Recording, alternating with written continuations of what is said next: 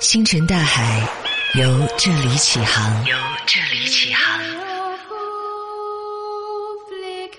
颜亮的书房。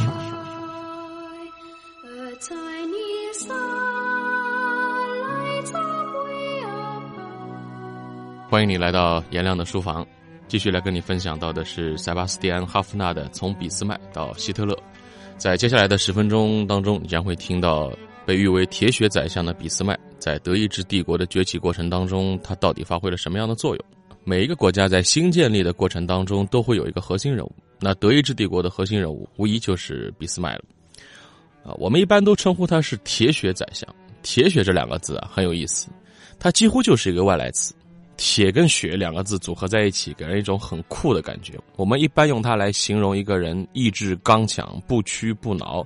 但铁血后来在我们这儿有了更多的一些意义，比如说一般用它来代指战争，因为铁对应的是武器，血对应的是牺牲嘛。我们说一个人很铁血，除了说这个人意志非常刚强，也会说这个人是一个鹰派、强硬派。但实际上，如果你只用“铁血”这两个字来形容俾斯麦的政治，风格或者历史贡献的话，那就有点偏颇了。甚至在他的晚年，这个人可以说是既不铁也不血。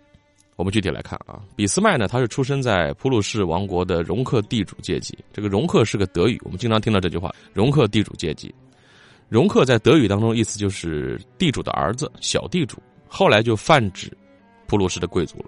这个人群他的政治理念当中，他是天然的具有保守主义的倾向，所以对于。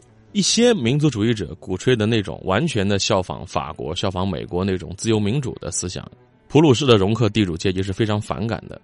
而俾斯麦开始在德意志的舞台上崭露头角的时候，正好处在德意志的民族运动和普鲁士逐渐开始合作的那段期间。注意啊，俾斯麦那个时候是非常反对这两股力量进行合作的。这里边就牵涉到一个普鲁士和奥地利的关系了。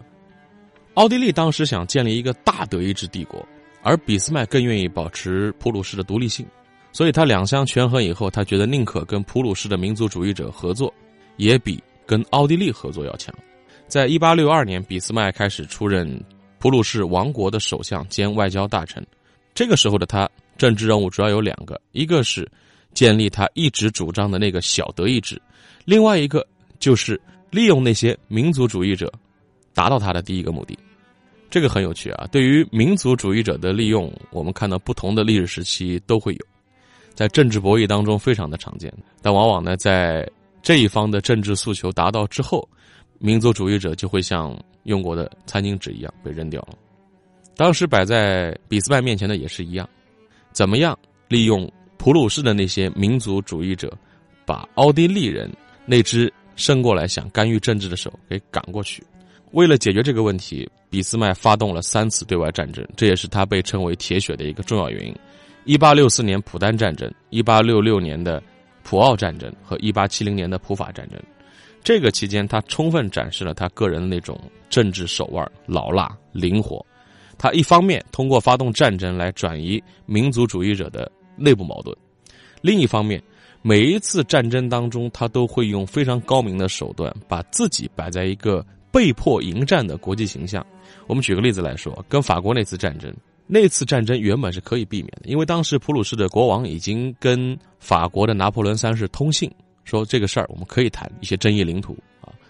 俾斯麦把那封国王本来要写给拿破仑三世的信拿过来，修改了内容，就说我们没得谈了，然后再寄给了拿破仑三世。拿破仑三世看了之后勃然大怒，法国率先出兵，这样一来，普鲁士就。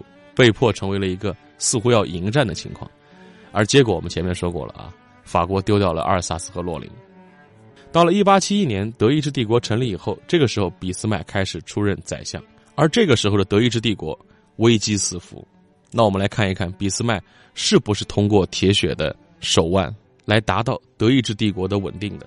德意志帝国的前身是一些松散的德意志邦国。对邻国没有太大威胁，而从一八七一年开始，这些松散的邦国变成了一个可以四面出击的坚固的要塞，于是德意志威胁论在欧洲大陆上开始应运而生了。而作为普法战争的失败者，法国对于当时的德意志帝国是恨之入骨的，而有趣的是，这个时候的国际上的两大政治力量，英国和俄国，这时候跳出来了，说我们站在法国一边。你别看这两个国家跟之前的拿破仑时代的法国是狠狠的掐过一次的，但是这个时候啊，听话的法国，不扩张的法国，反倒成为了他们要支持的对象。他们说，如果必要的时候，我们会成为法国的后盾。这样一来，对于德意志帝国的稳定就产生了很大的影响。可以说，之前的俾斯麦对于铁血论、战争论有多么的热衷，那么这个时候他对战争就有多么的畏惧。我们能清晰的感受到，战争对于俾斯麦来说，它就是一个政治手段。为了避免战争的爆发，他在列强之间啊，可以说是列强了啊，苦心的周旋。他一再的表态说，德意志帝国不会在欧洲进行任何形式的扩张，也绝不会和那些列强啊英法俄去争夺海外殖民地，并且会全力的维护欧洲的和平啊。这点很像希特勒之初。希特勒之初也在讲说，我们不会扩张，我们入侵捷克啊等等，只是为了保护那个地方的德国人啊有更好的生活。我们并没有扩张的意愿，我们只是把我们要失去的东西拿回来。这个宣言看起来非常美好啊。希特勒当时的宣言是麻痹敌人的，但是对于俾斯麦来说，俾斯麦的这个宣言可以说是发自肺腑的。因为德意志如果快速膨胀的话，俾斯麦非常清醒的认识到，这个步子迈的太大就会扯着蛋。他不能把刚刚建立的德意志帝国推到风口浪尖上，于是他做了一件事情，这件事情非常不铁血，他给法国政府写了一封报告，是公开的报告。注意啊，还不是信，是报告。他在报告里说：“我们啊，就是说德意志帝国，我们已经犯下了一个错误，就是把阿尔萨斯和洛林从你们手里边拿了过来，表示了一丝忏悔。”而他个人给他朋友写的一封信当中，他非常悲观的说道。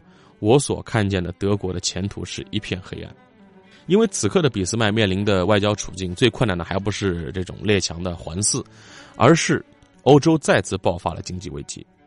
一个新生的政权一上来就面临着邻国的军事威胁，加上经济危机，似乎是雪上加霜的。那为了复苏经济，俾斯麦制定了许多有针对性的经济政策，并且为国家开垦了有利于工农业发展的肥沃土壤。但是当时欧洲的总体环境很差，从播种到收获也需要时间。这点他的运气就不如希特勒了。希特勒上台之初也是遭遇到了经济危机，但是因为当时的德国开始停掉了一战的对外赔款，使得德国的经济复苏是非常明显的，也就变成了希特勒个人的功绩。而俾斯麦在当时德意志帝国的经济方面的努力。没有起到太明显的效果，或者说没有达到德意志人想看到的那种立竿见影的效果。但是呢，这次的经济危机对于俾斯麦来说倒也不是坏事，因为它一定程度上抑制了高昂的民族主义。民族主义者也会来叫嚣要说法的啊！我们当时帮助你，支持你，成立了小德意志帝国（打引号的小德意志帝国）。那你当时承诺的那些，我们要一个伟大的德意志，没有兑现啊！没有看到你去收复更多的失地，但是经济危机来了，这个时候吃饱饭，对于所有人来说都是第一要义。这也让德意志帝国的整体的政权相对稳固。到一八九零年的三月份，俾斯麦辞职，也结束了他个人长达二十多年的执政岁月。可以说呢，俾斯麦是一个高度负责任的政治家，他为德意志帝国耗尽了心血。但是从上到下，这个国家依然有很多人对他不满意。尤其是那些民族主义者啊，德意志民族主义者，因为他没有能够满足德意志人那种虚幻而危险的大国崛起的虚荣心。但是这些人不知道的是，只是让这个帝国在欧陆能够占据一块牢固的立足之地，这件事本身已经让俾斯麦精疲力竭了。俾斯麦辞职那天，他是坐着火车离开柏林的。那天火车站非常的热闹，很多人来为他送行。但这个热闹呢，其实也只是那种应景的、礼节性的热闹。火车启动那一刻呢，相信俾斯麦内心还是非常凄凉的。到底有多少人懂他对于德意志帝国的稳固起到了多大作用？因为我们后来说他是德意志帝国的锻造者，那也是后世的评价。对于当时的人们来说，对他可能并不满意，因为当时德意志人对于俾斯麦的怀念都是。俾斯麦在上任之初所极力宣扬的铁和血，整个的建国的过程当中，俾斯麦发起的那三次战争给德意志人印象太深刻了。但是俾斯麦上台之后，也并没有延续这样的东西。那谁把它延续了呢？啊，就是我们下一章要说到的这个人。这似乎也能解释德国人对于通过战争拿回自己想要的东西那么的执着。既然用战争能够赢得统一，那么为什么不能用战争赢得别的东西呢？希特勒在这个时候恰好出现了。